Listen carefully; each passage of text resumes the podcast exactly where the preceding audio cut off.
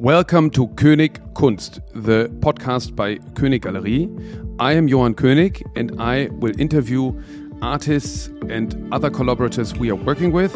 And the first episode starts with Refik Anadol, who is having a spectacular exhibition here in Berlin at König Galerie St. Agnes. And we will hear now from Refik what this is all about and give you some um, background info. And please leave a comment and uh, follow us um, on this König Kunst podcast. Refik, you are originally from Istanbul, right? You're born in Istanbul? Yes. Yeah. And you live in Los Angeles? Yep. Um, maybe to start with, you maybe you can tell us a little bit um, about your history, where you come from, what did your parents do? Yes, so I'm originally from Istanbul, Turkey. I think very traditional start in life was my family is full of teachers, and um, I'm grateful for my family from many perspectives. But a really beautiful growing up experience, um, and lots of teachers in the family. I think allow me to like learn how to learn very early. So I was always like, you know, you can learn this, you can do this, like, you can find that. You know, why don't do that? Like there was always like this, you know, encouraging context was in life. And I'm grateful for my mother and uh, father because they were also very open-mindedly uh, allowed the imagination to grow without any boundaries of like classical, uh, you know, uh, job titles. Like they're not coming from that, you know, um, be a doctor, an engineer. Like no, not that kind of type of people. Um, both my parents loves mathematics. I think the uh, and both into uh, finance, and um, so they were like very much connected to like numbers. But there were school teachers. Uh, no, actually, um, my father was a bank manager and a um, um, senior manager. Yeah. And then my mother also for the government uh, accounting, uh, so for tax and so on. Uh-huh. Um, but they are very like a, you know, 9 a.m., 5 p.m. full time people Yeah. working. Yeah. And um and my uncle actually one of my hero. He is one of the early. He's actually pioneer in the medicine, uh, and he uh, brought uh, kidney transplantation from U.S. to Turkey very first time. A really true nerd, uh, like a doctor, and he was a hero. Like he's just, uh, saving life, you know, helping humanity. Uh, this figure in the family, and And who were the teachers? uh, my uncle, um, uh, my mother's, I guess, five sisters. There are Uh-huh. six sisters. Wow. and five of them were like a teaching, Yeah. a sharing, um, or leading some sort of like education uh, area. Okay. And you have sisters and brothers too? No, but I have 14 cousins. Wow. like I, I think I have 14 sisters and brothers. okay. Yeah. Yeah.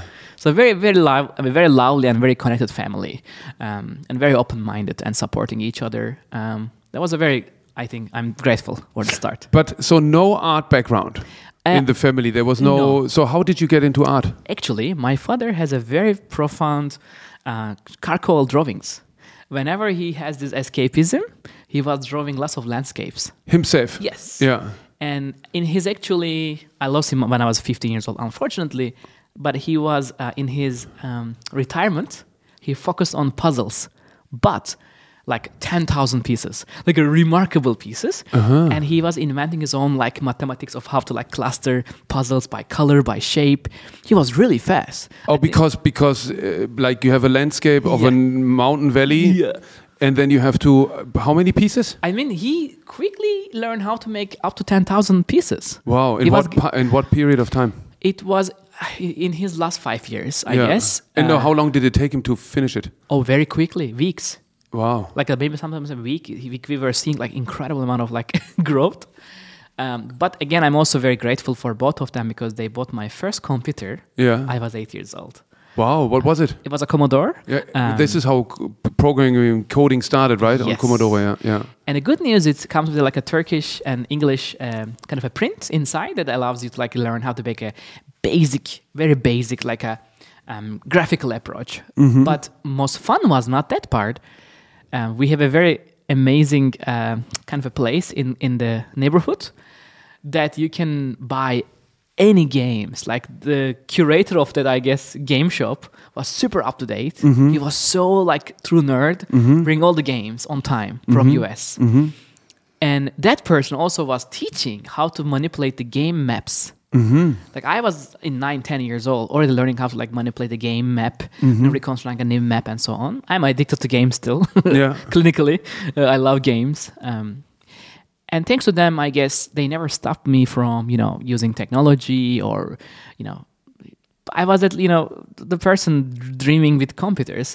But it's interesting. So, do you think these these chalk drawings and the the um, uh, imagining a puzzle as a representation of nature in somehow bits and pieces, because that's actually what a puzzle is, has an influence on your work? I definitely think it is because, first of all, I, mean, what I love about these early days is first learning. It was very like another problem. Like if you don't know something, it's not a problem. You can learn it. Yeah. That was a very important like aspect of like being, you know, just step in and learn it.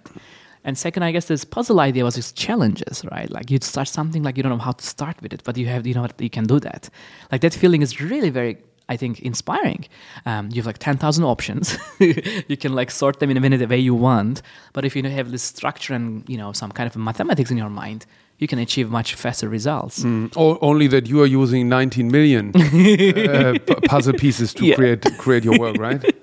so because I mean, in, somehow that's also what it's it's you, you don't finish an existing image from pieces, but you take existing images uh, and make a reverse puzzle uh, based on IA algorithms, right? Wow. Yes, actually, you are amazingly connecting to. It's the first time I'm connecting by the way two worlds. Thank you very much.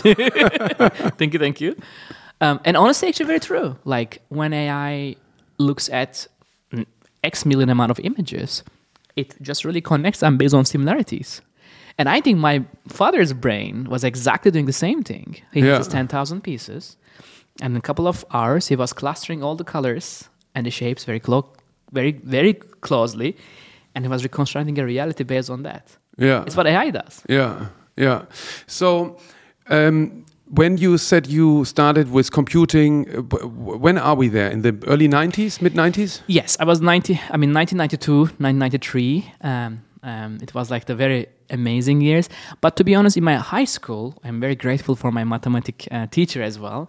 She was a remarkable person. Like geometry was something like a charming and easy and so something like playful. Yeah. The, the, the, like a neuron gymnastic, neuron, like a massage. Like Yeah, a- yeah. and I really enjoy. it. But much importantly, I guess, um, my undergrad years, where um, the jump from high school to undergrad, I was already like into like a creativity, imagination. By the way, my mom is saying, by the way, it's a very funny memory.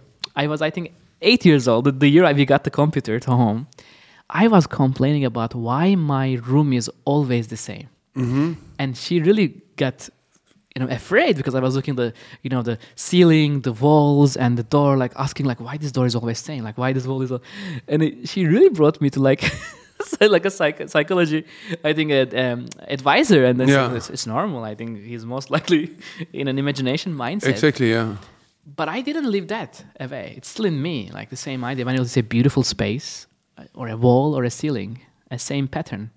You remember when there was a shadow on the wall? Yeah. Uh, how to continue like imaginary drawing on the shadow? Yeah, yeah. I think in giving a life to like objects and spaces. Like what else? What else can we do with this? You know, glass or concrete and steel. And, and I guess this idea of like, can a building dream? Like, can it learn? Or um, like a machine dreams or hallucinations. Like, I think coming from the similar idea. So, and then um, how, after high school, how, how was the path continuing into the arts? very uh, grateful for undergrad years. Um, It was a very, very productive, very exciting um, university years. And again, thanks to my you know, mentors and heroes and teachers, undergrad was productive. And I learned pretty much every single medium from 3D design, web design, 2D. Like photography was a very fundamental start, by the way. The very first one was a um, medium photography, large format photography. I studied like all the heroes um, from every Magnum photo. So like architectural photography was very important. 2008, while I was in Berlin very first time, I was already very obsessed with architecture. Yeah. Like, I am in love with architecture as a whole discipline, um, and but light as a material concept was much inspiring. The idea of saving a memory in time and space, using light as a material in a, like in the photography in a dark room. That's where I tried to click to me. Like light is just beyond, you know, wavelength and particles. It's a form of a memory. Mm-hmm. I think that's where it clicked in, in idea of like, But what I find interesting is you. So you were only taught in new media, yes. right? Yes. So no painting, no drawing, no. And honestly, because of it's our department, there Yeah. was like a reaction to art. You're designers. Yeah. Like you're designers. You're artists. I remember there's like a very, you know, profound discipline, uh, you know, difference. Don't be an, I'm not saying don't be an artist, but you're a designer. Like this is like this title. Yeah. Um, and maybe that's why I'm itchy the titles. I just want to be anyone. yeah, uh, I agree. I also think these these whole categories don't really make sense. Like uh, thinking of Da Vinci, you know, to be kind of bold. But tell me, um, did you had the ever the urge to draw and paint and uh, collage and things like this? I think it was a bit computer always. So 2008, um, the last year in my undergrad years, after learning about photography, 3D design, and visual programming language was a very big change in my mind. I'm not a good drawer or someone like I- I'm doing car- like a car, charcoal sketches Yeah. in a high level way. But the idea of a generative design, the idea of like a machine and algorithm and data is maybe something we can work with was a very exciting class. Um, a professor from Helsinki, uh, uh, Koray Tahiroğlu, he was, it was his very first lecture. And I was like a three or four people in the class. like it was a very, you know, pilot class. Yeah. He was teaching a software called Pure Data. Uh-huh. This software allows you to use any sensors and make music. Mm-hmm. It was the first time I saw a proximity sensor sensing in the air and transforming your hand gestures mm-hmm. into beautiful line and signals. Mm-hmm. It was the moment like, by the way, I think it's the first time It's I a bit what Google uh, uh, did later with the Google Glass, with Yes. a, right, with a hand uh, glove, which you very early example of yeah, it actually. yeah, and and it was the first time I touch something in the air, transform into a line and point and numbers. Mm-hmm. And that was the first time I used the term data painting in the class. because it's not. It was not only audio; it was also visual. Exactly. So you were like painting in the space. Correct. Yeah. 2008. With it with a glove. Or, or And actually, all in the air. only because you use a hand and sensor see it. Exactly. Yeah. It's an ultrasonic sensor. Yeah. And it just sends the distance, measure measures the distance from the surface, and then it just knows like how close you are millimetrically, and then transcode into like the point and lines. Um, but the, the sound it makes and the visual it makes was so like incredible. And that's what I just stuck in the idea of like, oh, machine can sense us. Machines can, you know, respond to us. What I wonder with these things, I understand that the machine. Um, I mean, you do the movement and the sen- but the and then the the sensor uh, visual uh, notice the movement, but who defines Ah. what sound or image is created from that? Artist uh, or the creator. You do it, okay, yes, okay. Exactly. I mean, in any And you have a wide range on how how to do it. Exactly. Yeah.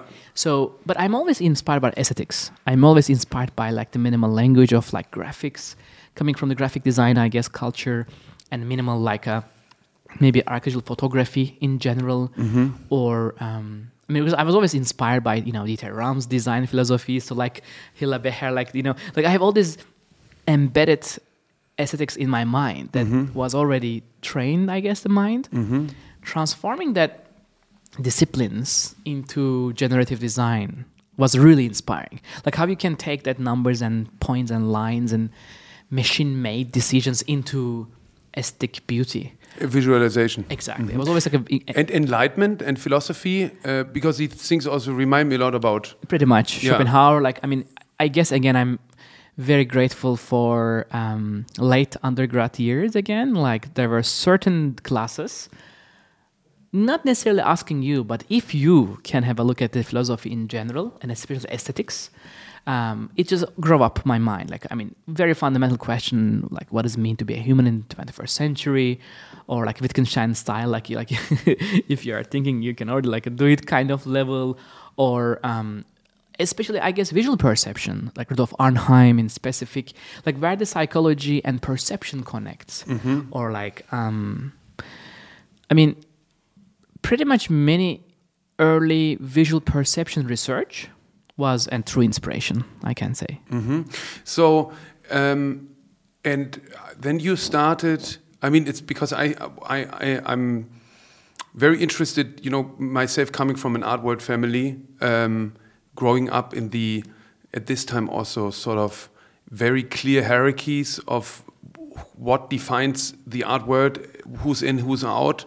Um, I started doing a gallery because I had no other option really. I wanted to do projects with artists, and that was the easiest way to do a gallery. And then to finance this, it was selling the artworks. I actually avoided the word gallery, but I'm very much always interested in how people then. So I understood how you ended up um, on this college, right after um, Yeah. high school. And when did you understand that what you were doing is actually art? Okay, 2008, and actually in Berlin. Yeah. It was a very, very amazing talk, actually, here in Berlin. Yeah. Media Facade Festival, Media Architecture Festival. And in this event, by the way, I was very obsessed with architecture and performance arts and to collide them. Yeah. I was very clearly want to merge two universes. And I, I used my very first installation using light as a material and canvas, um, contemporary art center as a canvas in Istanbul as a graduation project. And because of this visit in Berlin, I met actually a great lecture by Lev Manovich. He has an incredible lecture about the poetics of augmented space. Mm-hmm. And he was saying that when an architect and an artist come together, they can make the invisible world of data signals visible and it can go beyond poetics, politics of everything. Mm-hmm. It was an incredible lecture. I still very clearly remember. But I thought, like, oh, okay, what can be the data that an architect cannot use? And then the whole world opened up because I mean, life. I mean, there's Wi-Fi, Bluetooth, heart rate, brain signals, you know, temperature, wind, like all. I remember it's enlightenment in 2008 in mm-hmm. that So lecture. everything inside and outside the, the structure, so to speak. Absolutely. The obsession with architecture, I guess, from the photography as a canvas, all just grow up together naturally. But also grateful, 2008, uh, one of my friends also in Berlin, Sebastian Knight, he came to our school for exhibition, for one of the contemporary art uh, exhibition. He trained me a software called VVVV, 4V, a very like a Frankfurt and Berlin-based group of people invented this visual programming language you don't write a code, but you can make really complex things. You know, node based, meaning uh, visual programming, like uh, buckets are connected based on certain like parameters, and some algorithms are hidden behind the box. But if you know wh- how and why to connect things, you can make magic. And that was another like enlightenment. I came back from Berlin, I learned that software, and then the world opened up. But when someone else uses the software, it has a completely different outcome. of course, it's a very personal approach. Yeah, your yeah. your mind, your imagination is the input. Yeah. and output is I guess like So, um, so maybe you can tell us a bit how you how you work and how the Yeah. what the method is you apply because you work a lot with existing images. yes. So I think 2011 when I did my very first data sculpture, I think it was the first in the world. 2011 for Istanbul Biennale, using the sound data from the street. I just find that tangible data, meaning any information, any numbers, kind of a kind of sort of a memory, not mm-hmm. just bunch of numbers. By the way, I got some critics saying, "Oh, like everyone, everyone anything can move this." No, it, it's not actually. Certain things in time and space, certain sensors, certain memories can only make that movement. Not mm-hmm. me, mm-hmm. not you. It's the sensorial data or certain data makes it. And- so, but how do you proceed? You record yourself the the sound of the street. It was like actually Kerim Karaoğlu, one of my friends for more than 13 years, or t- sorry, 12 years we are working together from Folkman Academy. Yeah. Um, and lives in Berlin and based in Berlin and born in Berlin. And he, one of my wonderful friends was recording the sound data and I was turning that sound data into other forms. Okay. He was recording the archive. So he was recording a specific location in Istanbul. Yes, Istiklal, Istiklal Street, Mm-hmm. uh, where the protest happen, celebration happen, religious voices happen. And it's the heart of the city. Yeah. Uh, we re- recorded memories and transformed them into a sculpture. And how long of a recording? was it three days, 72 hours, non-stop. Okay. Okay. And then wh- wh- it's a wave. It's a waveform, but using a parametric architecture software was allowing me and the team to transform that data into a three-dimensional object. Uh huh. I mean, again, 2010, 11 was very fresh for this idea. Yeah. And then same year, I just learned my limitations, I guess, in Turkey in terms of what can be the biggest project can happen. Yeah. And around those times, I was very looking for the studio culture, like looking for how can I be a much not alone but a team. How can I understand who's better in f- disciplines than you are? Yeah. absolutely? And Artcom, like Joachim Sauter, for example, back in time, I remember. I'm grateful for his all things he left. And there was um, He he was at uh, Artcom. yeah He was already like a hero for yeah. me. Like he he went to Städelschule, right? I think so. And Yeah. then, but but his studio practice was already amazing, like doing these beautiful kinetic sculptures. And and I remember a group of people in London called Field IO were already starting, um, but also learning Peter Weibel. And again, grateful for ZKM. That culture Mm-hmm. was really inspiring to me. Like early 80s, like sorry, early 90s. P- Jeffrey Shaw, like I mean, and also light and space moment. Like, Yeah. you know James Turrell, Dan Flavin, Robert Irwin. Um, I was very ready to like move to the next stage, Yeah. and And this was obvious that this needs to be Los Angeles. I feel it's very an honest connection. Yeah. With my wife, first of all, I'm grateful to her uh, for 13 years together in the journey. Yeah. You married. Uh, uh, you met in art school Yes, Yeah. the same uh, or in same the school in Istanbul. media school. Yes. Yeah. And I just challenged her, like, let's go and see. Like, is it LA? Is it New York? Is it Boston? And gratefully, Harvard, MIT, and NYU and UCLA accepted. And uh, I just look for the, you know, which one is the honest and correct one. And Ah, again, wow. grateful. Because I mean, also you were the floor was quite empty, right? Yes. Like you were one of the few working in this Yes. field. Uh, again, back to this um, recording in Istanbul. So you recorded three days of vibrant city noises. Correct. And then this plasticides into a data sculpture because you have the waves in three three dimensions, right? Yes. So and what did you do then? You used www. Um, actually, the, the form fund form finding funding the form was in collaboration with Alper Derinbogaz, an architect from UCLA. Uh-huh. He just finished his master degree in architecture, came back to Istanbul, and by the way, we were some of, course knowing each other from the city and Istanbul. And he said like, oh, you know what? I just get this MFA. I mean, master degree from the same like this field. And he said like, let me like let's just collaborate. And his help was not only just scripting the data, but transforming into a physical form. Mm-hmm. It was a very affordable, first of all, because he studied like this parametric design, meaning uh, affordable materials, ribs of like you know CNC cut Yeah. uh, mach- uh, things and machine made things, and super quickly we all put together a, I guess around like a forty meter by forty meter huge facade. And I was responsible for projection mapping. We use nine channel uh, projection and a VVVV custom software where the data real time projection map to a three dimensional object.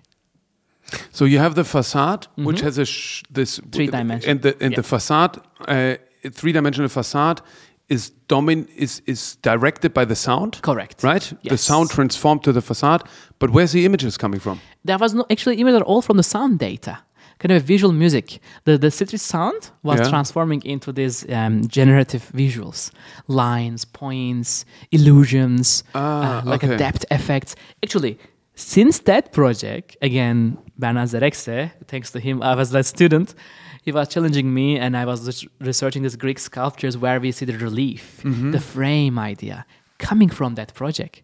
Mm-hmm. 2011 because we, this obsession of idea like can we frame an algorithm and data was the early idea but making a 40 meter frame Yeah. in physical world was Yeah. so expensive Yeah, sure. and that rejection Ah, then it this w- made you turn into the digital. Uh, I see. Okay. Exactly. The, because because that's also something why we started to have the digital uh, gallery app and uh, entering the digital space because there are no limitations or the limitations are much smaller than in reality because you can realize unbelievable projects uh, projects in the digital realm which are very hard to achieve in in in the real world which then I always think the digital is also real. very true Yeah.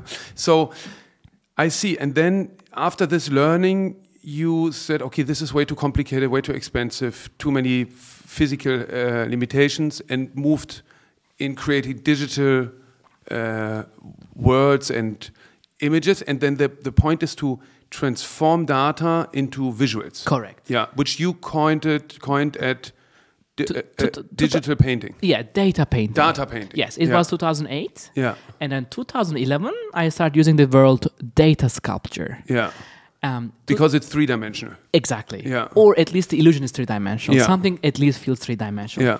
Or also large scale, like architectural scale. Something that is just not anymore, you know, a wall piece. Um, and then five years, I practice data, but my MFA study at UCLA was grateful. Again, Casey Reas, who was my also mentor and now a colleague, he invented a software called Processing, which is a JavaScript uh, based creative coding. In his class, it was incredible. The only thing I just focused with him was data painting. The idea can a pigment, can data become a pigment? And thanks to him, grateful for him, I learned JavaScript and learned how to use certain data sets from the wind patterns, temperature, sound data, which is visual music. It mm-hmm. was incredible two years. And Christian Moller, thanks to him, he inspired me the public art, the idea of making art for anyone, mm-hmm. any age, any background. And Jennifer Steinkamp, her amazing immersive environments was an inspiration. This was all at UCLA. Yes, these Yeah. three very strong mentorship allow me to deep dive in two years all these mediums. Yeah, yeah. And so you, and how did its parallel start? I mean, when did you hear the first time from the blockchain, for example? 2018, Ah, yeah. one of the uh, one of the collectors of a melting memories, and very weird phone comes from I think a Zurich. Uh, that person still want to be private, um, very wealthy, I guess, a crypto investor. He said, like, you know what? I cannot sleep without putting your artwork into my digital wallet. Can I do that? I said, what is that? Of course. I mean, you own the art. I mean, I didn't understand what is that, to be honest. Yeah, yeah. So, so I said, what is that? So don't worry, I will erase the name. It's just a feeling. Okay, it's what is this feeling? I just need this artwork in blockchain. Okay, great idea. And then that's how I learned about it. The same day, I researched all day about this idea of minting. So the, there was a collector who had bought a piece of you. Yeah, a physical, like a piece from a gallery. Yeah. Uh, what, a relief? A wall Uh, relief? No. It was a data painting. yeah. And of course, in a USB backed up file. Yeah, and at that time, signed and numbered with a paper certificate. Yes, very Yeah. classical. Old school, yeah. And you kept the registry in your studio that he's the owner. And if he would lose the certificate, he could reorder it. But, Exactly. And then he, he knew about this technology and thought, why not moving this into a public registry where it's like, Exactly. Yeah. But he said like it's a very personal feeling. It was not like the value. It's a, it's a personal urge to do that. That was really interesting to me. Like, what kind of a feeling makes you to put something in a virtual space that is already in physical space? You know, very interesting yeah, psychology. yeah, but I think that often has to do with that. People also say, "Oh, when I buy a video, what do I get? A DVD? What's so special about it?" You know, it's like, um, and I think that's also what dro- drove this market uh, craze. Is one thing to have the s- s- uh, solidity, you Yeah. know, the proven, uh, you know, it's a for fact, and then the other part, I think, also is that a paper certificate can be sort of vague, you know. Um, who knows? Who knows what happens? You know, maybe they lose the registry. Maybe they. Uh, it's a dispute. It's a copyright dispute. Whatever. You know, you you you, you rely. It's it's based on trust, and I think the the blockchain takes these trust elements out and just. Um, uh, I mean, in, in Germany, you can't buy an apartment without going to the registry. Um, otherwise it's not va- valid you know so i think it's the same concept of, of ownership so he told you about it and then you started researching. researching and it was what was it the bitcoin blockchain then It, it was actually Ethereum. Because Already? 2018, Okay, mhm. I believe 2018 is the year also, like a SuperRare and other platforms were just starting. Mm-hmm. And um, by the way, I have two great friends. I'm grateful. Uh, Murat Pak. Pak is one of these incredible um, figure in the scene. from korea Um, No, that's- Turkey actually. Murat Pak. I mean, back in time. In but it's not pak M- Murat Pak. but right. not pak the, the uh, Pak. Yeah, the Pak is also a very good friend. but you mean the artist pak the uh, Murat Pak, Aydın Pak also yes. I think the same person now, like Archillect, who has a, a platform called Archillect also. Uh-huh. Practicing in Twitter mostly, I think on social media. Nobody saw him so far in the world. yeah. but you know him. Oh yeah, I Yeah. mean a good friend. Yeah. And, and and again, thanks to him, I just asked him like he was practicing 2018, and then it was a very small numbers, always in the social media. Like I just asked like, what is this like? He explained me, and then Beeple, Mike, also a good friend because of the same community of digital art. But Pak was very openly described, like, hey, like this is that, this is this. So I think it's important to to to hold on here for a second because you mentioned that before, um, earlier, and and now it's very much about collaboration and open source and sharing knowledge and Yes. and guiding others and be guided. This is a very, very fundamental culture. While I'm well known, early days sharing a lot, make my copycats. Let me be open. I have copycats, but it's okay. Moment, Yeah. I think it's just about like this sharing feeling. I'm not stopping because I have copycats. Basically, Yeah. Like the the, the, the role, the work I'm doing now, I'm seeing several artists trying to do the same thing, which is fine. Yeah. Some of them referring, some of them hiding. It's fine. Yeah, yeah. I mean, life is a history and ledger is there, so I'm, I don't worry about this. But this community has the same vibe as you said, sharing. Yeah. And Murat said, like, hey, like this is something that please join me. I was skeptical till last year. Mm-hmm. Uh, Nifty Gateway, uh, the team was really bugging me in a positive way. Like, you should do this. Like, you're a data artist, AI artist. Like, fits perfect. like, Yeah. minting machine dreams and memories is like you know the best concept ever. It's cyberpunk. It's you know this subculture. and I said, okay, let's try. So, but at the beginning, it was kind of a small community Super small, and everybody remote. Very remote, distant, and nicknames. Yeah, like yeah. Don't know they. Yeah. But but how how how did the community exchange on?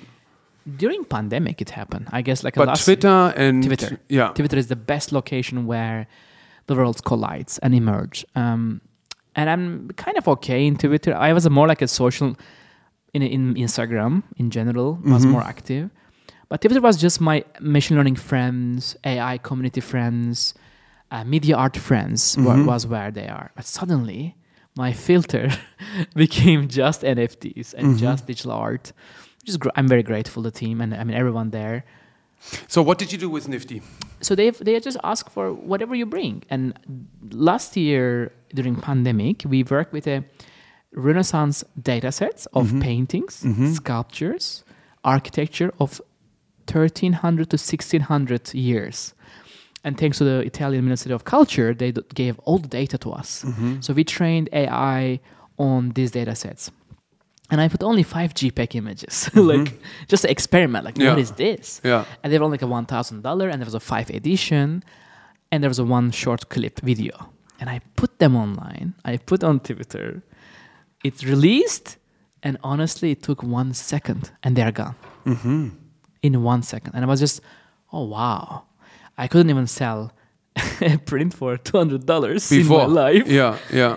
and in one second, I made a significant income, and it was very remarkable. And not only the income, five minutes later, I had hundreds of friends that I don't know Yeah. celebrating, enjoying, and congratulating. And joining you on this journey. Exactly. Yeah. That feeling of completely online Yeah, was remarkable. yeah. And a pandemic. Yeah. I mean, But also, it, it, it, it suddenly offered you the possibility to to a certain uh, creative independence. Absolutely. And Yeah. after that, like we did another drop. And by the way, people drop his piece. Of course, that was a great uh, moment.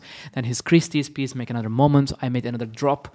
Like first drop was only thirty thousand dollar, and the second one was like a three hundred thousand dollar, and then the third and the third one was like a one. Po- like it just grows so quickly. Yeah, Then, by the way, I am not alone. I am representing my team and studio. yeah, I have 14 people, speak 14 language, and represent 10 countries. I'm Yeah. grateful for my team since 2014.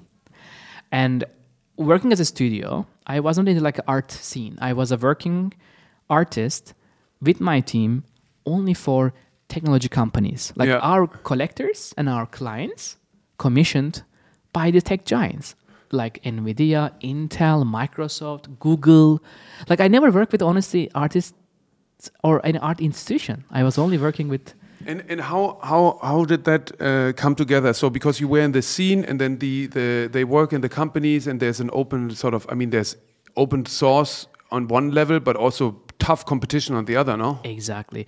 I think again, 2016, there was one more I think quick um, breakthrough. Yeah. Google invited me as an artist in resident to a group called Artist and Machine Intelligence. Mm-hmm.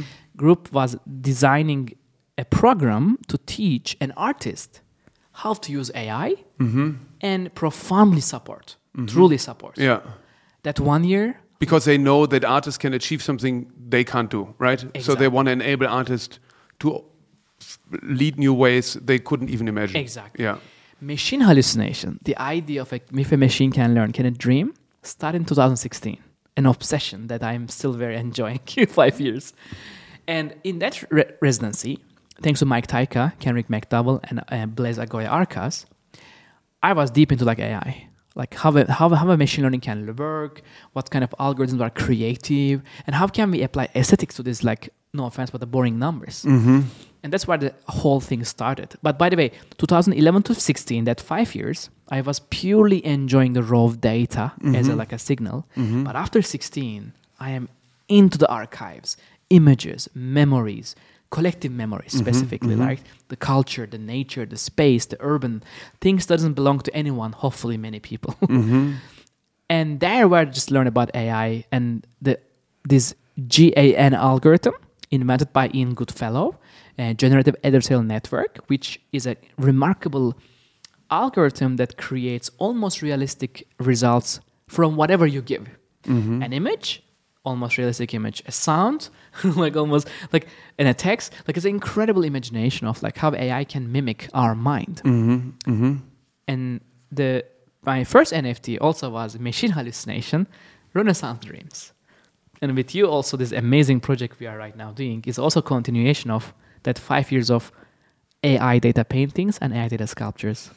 And you talked about the so how the the collaboration with Google. In what was the result of it, or in what did it end? Vasif Kortun, uh, a wonderful mentor and a curator from Istanbul, he is running um, an incredible institution called SALT. They have 1.7 million documents, a library, cultural archives from Ottoman Bank, Yeah. and then everything about Istanbul. A Yeah. beautiful archive. Open source, Yeah. super well established metadata. Every single image has a 46 rows of metadata Wow. who took the photographer, the year, the type of machine, location, the reason. Yeah. We train an AI with this data. So you, you, you, you train an AI and the AI crawls all the data Yes. and then transforms it into an imagination in, Exactly. in, in, in, in your artwork. Two types. One was I obsessed with two things. Let's let's say it like that. One was a image recognition algorithm which looks at these images and make a clusters based on the similarities, Yeah. which I'm calling them data universes. Yeah. Using a t-SNE algorithm, 2016. Yeah. The other one was using GAN algorithm, which is creating almost realistic machine hallucinations, Uh huh. Which looks like a moving images of like documents that are not real, but they look real. But so you imagine as if a machine could hallucinate. Correct. Yeah. Which it can't. I think with a human persp- human push, Yeah. Yeah. it can. Yeah. There's no conscious model, of course. Yeah. It's just like a speculation. It's like a creative tool. Yeah. But it can creatively and narrative-wise can generate a hallucination from, Yeah. based on a reality of certain images. Yeah. And then this was like, as you said, an important breakthrough. I think so. It Yeah. was the first example Yeah. in the art world, Yeah. a first immersive installation, truly using an AI algorithm creatively, both real time, meaning you can interact with the AI, by the way, not just uh, watching a video. Mm. Yeah, yeah. You can really interact with every single image yourself. It reacts. Yes. Yeah. And I think the reason I think I found very Borgesian, library of the, you know, uh, Babel context. I love that the the idea born in a library, not in somewhere else. Yeah. Where the knowledge comes from. And and um, how do you experience the skepticism from the art world? a lot. Yeah. First of all, in my early practice, everyone's just like, I mean, data painting, data sculpture, like, why? And there's all this, of course, why? But also, like, I think the more people un- understand the hardware, software, systems around us, it's all about that. I think it just, it just got okay. But I always got this question of, I mean, this form can be anything, right? Like these numbers, people didn't understand that that shape is not me. Yeah. It's a collaboration with data. Yeah. They think that it's just an aesthetic. It's not. That specific form comes from data. I am not the person only. You're like the framer. Ah, yeah, that part Right. took some time for Yeah. people. Yeah. But with AI, things get much interesting because now AI was giving me a chance of a thinking brush, a brush that can think, a brush that can mimic learning, remembering, dreaming. Now it's just a different phase of I think imagination. Yeah, I think it's difficult for people to to understand that because AI. I think most people think it's used to um, not for creative purpose. You know, Very more, true. More, more for like other uh, solving other issues. But for example, here in in in the gallery now. There's um, when when people come near the the building. It's a former uh, 1960s brutalist church It's beautiful. actually brutiful. you know, brute for uh, brutalism. So, and there's uh, the, the the tower, and you project on the two sides of the of the tower, uh, super high definition and very precisely, um, an uh, animated uh, hallucination, machine hallucination of 19 million uh, open source Berlin pictures, um, which are then sort of um, influenced by the current weather and wind situation. Correct. So you have an API Yep. to the weather station, which then sends in real time how the wind blows and how the weather is. So uh, two days ago we were doing the tests, and I asked you how will it look in rain, and you didn't know. Absolutely. You didn't know because Serendipity. yeah, and and and then yesterday it was raining in Pours, and it was amazing how the uh, Thank you very the the reaction uh, looked because it got so.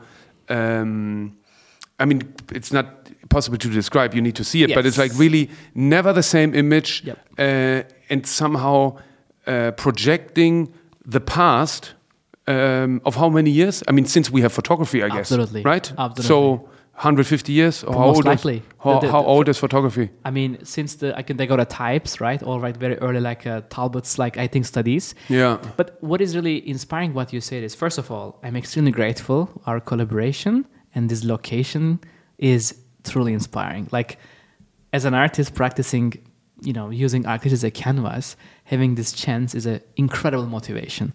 When we talk about this, you know, exhibition idea, when you share the photos of the building, like, I mean, it's just a pure inspiration, first of all, the yeah. building yeah. itself. Thank you. Yeah. And that tower was so extremely excitingly waiting to be a sculpture. like it's kind of a sculpture in its own. True. form. Yeah. When we use, uh, we have a six-channel projection, and it perfectly covers this tower. And we have a custom software developed in VVVV. Yeah. It listens the API real time, every minute updates Yeah. the wind patterns of Berlin, um, specifically the wind speed, um, kind of a direction, temperature, humidity, rain are the main focus. And the AI part you mentioned is the Berlin nature, meaning the trees, the flowers, the parks, whatever the Berlin means for an AI's perspective of nature. Yeah. All the colors comes from there. But not the city. Not the city. No. it's, it's the nature. Nature, The, the yeah. whole focus of the sur- uh, Yeah. exhibition is. But nature I can recognize. Of course. Yeah. Yeah. We pigment. We create a pigmentation from the Berlin nature, basically. Yeah. And then this tower is dreaming. this name state of pigmentation, and and uh, Especially good for the winter time. you know, for the, color to for the dark for the dark times. Yeah. Yeah, and I think this first of all, Winds of Berlin, the wind data painting started almost 2012. Very much how Monet inspires, like water lilies, right? How he inspires from the atmosphere. It's a similar idea. Like, can we record um, a, pigment from the life, from nature? Like, can we quantify wind as a poetic pigmentation? That's like the idea coming from. So it was in Istanbul, in Miami, in uh, Boston, Chicago, Dubai, Seoul, and now in Berlin. I love the city and its context in the nature. So in Dubai, you work with the desert. Yeah, it was it was actually very interesting that the, the because the humidity changes a lot, that the daytime and nighttime changes. This makes by the way, I'm using three type of algorithms in my body of work. One is a noise algorithm, which is a basically permutation of numbers that makes almost realistic mountains, um, ocean or clouds and so on. The second one is um, uh, fluid dynamics, which is used in um, optical flow algorithm, used in solving fluid dynamics in mathematics. And lastly, I guess this uh, height mapping, meaning like giving a three-dimensional behavior to a realistic form.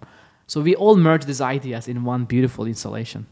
So, and um, when you come inside the gallery space and go upstairs, um, at the end of the big exhibition hall, there's a 10 by 10 meter uh, screen, and there is another NFT of five chapters. Yeah. Uh, and maybe you can elaborate a little bit on what we what to expect there. So first of all, I think this is, I will say, one of my most excited pieces at the moment. Uh, not only the scale, but the location. I think that it it just remarkably fit in a very you know divine place, a kind of AI church, a place where AI dreams nature. It just I don't know. It, it, there's some profound sublime feeling that I'm very grateful for this specific location and collaboration.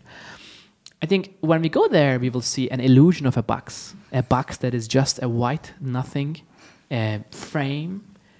It always fills with data, machine dreaming nature. For this project, we recorded 300 million nature focus photos. Mm-hmm. Starting 2018, last three years, imagine every single national park, ocean, important locations, clouds, flowers, trees, fungi. We just Also underwater, right? un- exactly yeah.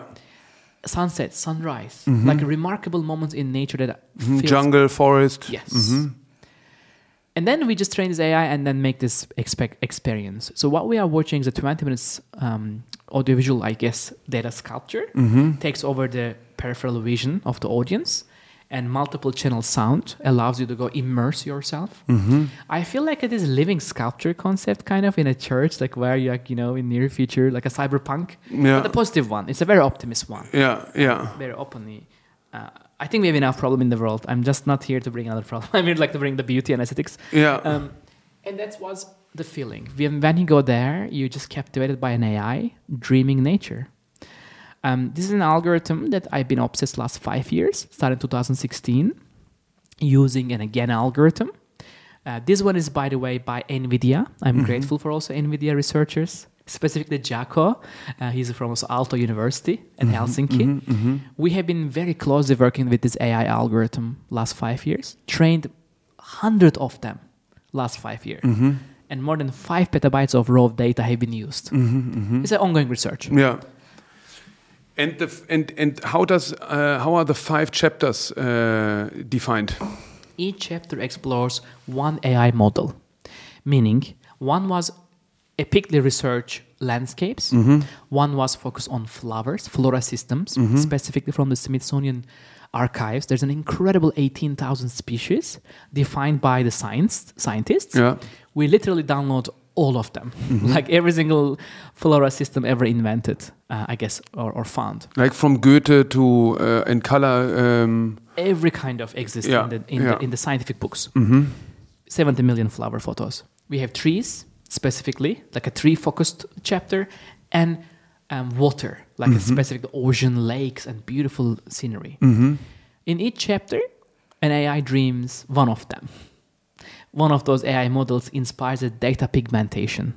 This hallucination of watery fluid dynamics appears and disappears in our conscious um, or subconscious reality. And you mentioned before Monet, and because I thought that it was quite interesting uh, with uh, in the lockdown and the rise of um, uh, the finally more appreciated digital uh, art through its uh, NFT blockchain technology. Uh, which I think still um, the art world hasn't understood Yeah. what other possibilities are there. um, and we will um, soon see. Uh, there were some critics and some writers making this analogy to the Impressionists. Um, because, uh, as far as I understand, they were quite ignored from the Salon Parisian school, uh, and they sort of wanted in, weren't allowed, and then they started to revolutionize um, uh, the understanding of art uh, back then. Um, I can somehow. How do you relate to this? And and is it a bit difficult to generalize because you guys are all so different? When I think also of Beeple uh, and uh, Pak, and there's there's I don't see so many parallelities. Very very great actual analogy. I think for me, art is humanity's capacity of imagination. I think it's my role to push my imagination to the edge. And on that edge, it's technology. And it's impossible to like separate for me these two together. And I think minting a machine's dreams and memories to a blockchain, it's just another canvas. It's another act of imagination. But I guess it's so timely. it's not anymore science fiction. It's a real. Um, and that just, I think, people makes people probably like surprised. Um, but in the meantime, you're right. I think the art world may be uh, slowly uh, digesting certain things, um, and maybe that's the speed of digestion. Mm-hmm, mm-hmm. And um, maybe to to come to a close, um, to refer to the uh, pieces um, we also show, which are, uh, I think, nine screens. Twelve. Twelve screens grouped Yes. in uh, Triptych of four. uh, uh, four. Yeah, so four triptychs. Yes. Yeah. I'm also very grateful for this part because um, AI data painting, a term I coined in 2016, I'm grateful together bringing this to Berlin as well. They are individually enjoying this AI algorithm in a 77 inch uh, ultra uh, unique um, um, uh, TVs, uh, I'm a digital canvas, or more like honestly. And, those- they are OLTV, OLED, uh, LG OLEDs, right? Yes. Yeah. And and again, I think it's one of the best at the moment screen that we can get the most profound color depth. It's a, if data is a pigment, I think that is one of those amazing canvas. Like it's a gesso. It's here is the, you know, the embedded technology here. Yeah. Um, so I think I'm really excited about the people's reaction, but I feel dimension, patterns, and it's really very rich and very realistic experience. And also they are grouped by flora, fauna. Yes. Yeah. Flora, trees, landscapes. As like each, each AI theme is individually explored as triptych, like in the big piece in the five chapter, and here we are also exploring similar themes in the form of a data painting. Great. Uh, thank you so much, Refik, for t- taking us uh, on this journey. And uh, thank you for this beautiful exhibition and um, the more projects to come. Yes, I'm extremely grateful for this collaboration and thank you for trusting and starting this amazing journey. Thank you. Thanks. Thank you for listening to König Kunst. Please follow us wherever you hear this podcast and please also follow us on Instagram. Please come visit us at www.konig.art.